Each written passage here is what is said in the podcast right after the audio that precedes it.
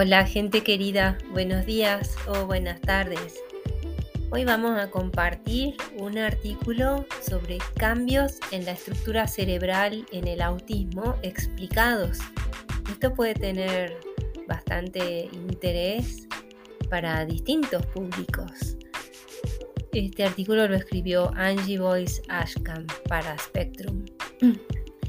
El autismo es una condición del desarrollo neurológico y aunque se diagnostica con base en la presencia de dos comportamientos centrales, intereses restringidos y comportamientos repetitivos, así como dificultades con las interacciones sociales y la comunicación, se cree que estos rasgos surgen debido a alteraciones en la forma en que las diferentes partes del cerebro se forman y se conectan entre sí. Ninguna investigación ha descubierto una estructura cerebral característica para el autismo, lo que significa que no aparece un patrón único de cambios en cada persona autista. Los estudios de la estructura del cerebro a menudo arrojan resultados diferentes. Hay una gran variedad entre los individuos en general, pero han comenzado a surgir algunas tendencias para subconjuntos de personas autistas. Estas diferencias podrían algún día proporcionar una idea de cómo funcionan los cerebros de algunas personas autistas y también pueden indicar tratamientos personalizados para subtipos particulares de autismo. Esto es lo que sabemos acerca de cómo la estructura del cerebro difiere entre las personas con y sin autismo. Aclarar que este artículo es del año 2020, pero tiene todavía muchísima actualidad. ¿Qué regiones del cerebro se sabe que son estructuralmente diferentes entre las personas autistas y las no autistas? Los estudios que hacen uso de una técnica de escaneo cerebral llamada resonancia magnética nuclear han resaltado algunas regiones del cerebro que son estructuralmente distintas en las personas con autismo. Las niñas y adolescentes con autismo a menudo tienen un hipocampo agrandado, el área del cerebro responsable de formar y almacenar recuerdos, según sugieren varios estudios, pero no está claro si esa diferencia persiste en la adolescencia y la edad adulta. El tamaño de la amígdala cerebral también parece diferir entre las personas con y sin autismo, aunque los investigadores de, diferentes laboratorios han arrojado resultados contradictorios. Algunos encuentran que las personas con autismo tienen amígdalas más pequeñas que las personas sin autismo, o que sus amígdalas solo son más pequeñas si también tienen ansiedad. Otros han descubierto que las niñas autistas tienen la amígdala agrandada en una etapa temprana del desarrollo y que la diferencia se nivela con el tiempo. Las personas autistas tienen cantidades reducidas de tejido cerebral en partes del cerebelo, la estructura cerebral en la base del cráneo, según un metaanálisis de 17 estudios de imágenes. Durante mucho tiempo, los científicos pensaron que el cerebelo coordina principalmente los movimientos, pero ahora entienden que también desempeña un papel en la cognición y la interacción social. En un nivel más global, la corteza cerebral, la capa externa del cerebro, parece tener un patrón diferente de espesor en personas con y sin autismo. Esta diferencia se rastrea con alteraciones en un solo tipo de neurona durante el desarrollo, sugiere un estudio de 2020.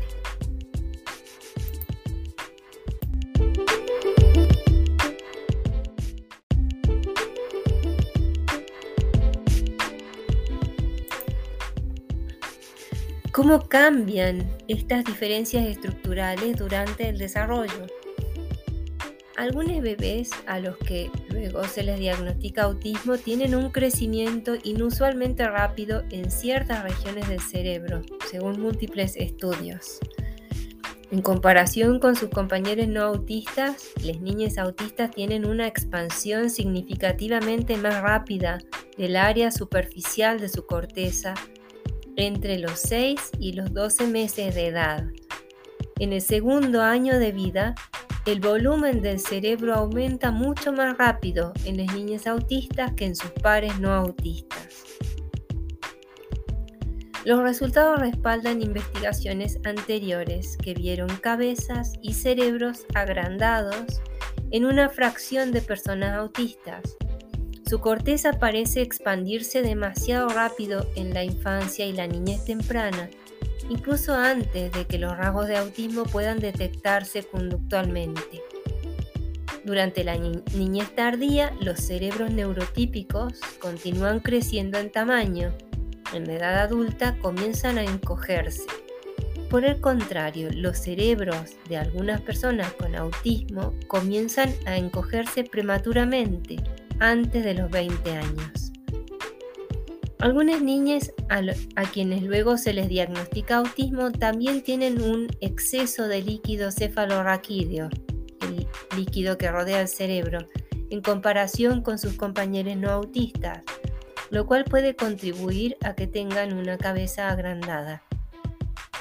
Aquellos con más líquido tienden a tener también los rasgos de autismo más prominentes más adelante en la vida.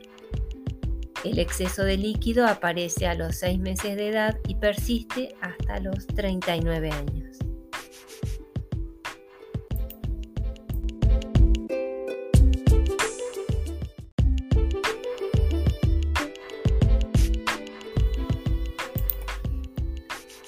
¿Qué pasa con la estructura de las conexiones entre las regiones del cerebro? Un sólido cuerpo de evidencia sugiere que la materia blanca, es decir, los haces de largas fibras neuronales que conectan las regiones del cerebro, también se altera en las personas con autismo. Los investigadores generalmente infieren la estructura de la materia blanca mediante el uso de una técnica llamada resonancia magnética de difusión que mide el flujo de agua en todo el cerebro. Las personas que carecen de todo o parte de un tracto de materia blanca llamado cuerpo calloso que conecta los dos hemisferios del cerebro, tienen una mayor probabilidad de ser autistas o tener rasgos de esta condición. El cuerpo calloso contiene muchas de las conexiones de largo alcance que se extienden por todo el cerebro el hecho de que la interrupción de esas conexiones pueda conducir a rasgos de autismo respalda la teoría de la conectividad del autismo. Las niñas en edad preescolar con autismo muestran diferencias significativas en la estructura de múltiples tractos de materia blanca. Según un estudio de 2020, las niñas pequeñas y adolescentes autistas también muestran alteraciones en la materia blanca en todo el cerebro.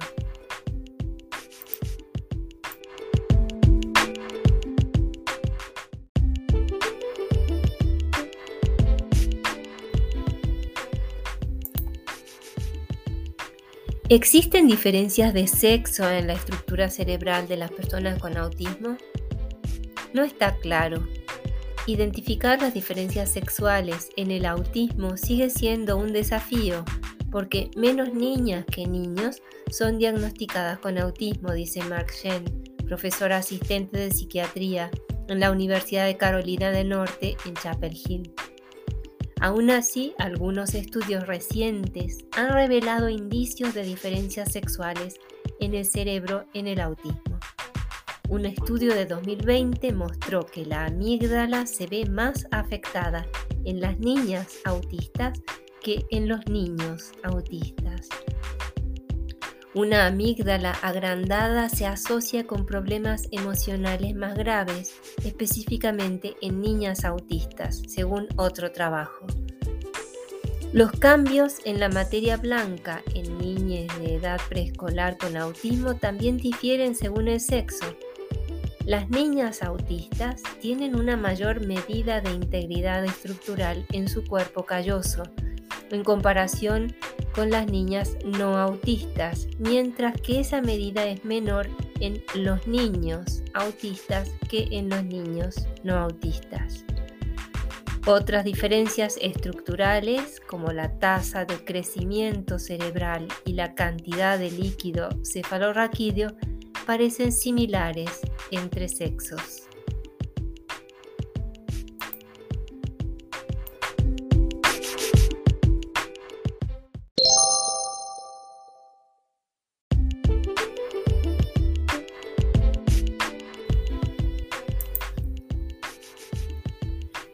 ¿Por qué es importante estudiar la estructura del cerebro en el autismo?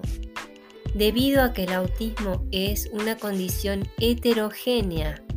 Cuando hablamos de autismo probablemente estemos hablando de diferentes subtipos biológicos, dice Jen. Aunque no todos, no todos los bebés a quienes luego se les diagnostica autismo tendrán un exceso de líquido cerebral a los 6 meses de edad, y no todos los adultos autistas tienen un cuerpo calloso subdesarrollado. Aprender más sobre estos subtipos puede ayudar a los investigadores a desarrollar tratamientos de base biológica para personas con autismo. Además, encontrar biomarcadores estructurales que puedan identificar subtipos de autismo de una manera no invasiva incluso antes de que se puedan detectar los comportamientos del autismo, ayudará a mover la aguja antes para los diagnósticos de autismo, dice Shen. Agradeciendo a Spectrum News que haya dejado este artículo disponible y a Angie Boyce Ashcam que lo haya escrito, nos despedimos y te saludamos. Chao, cuídate.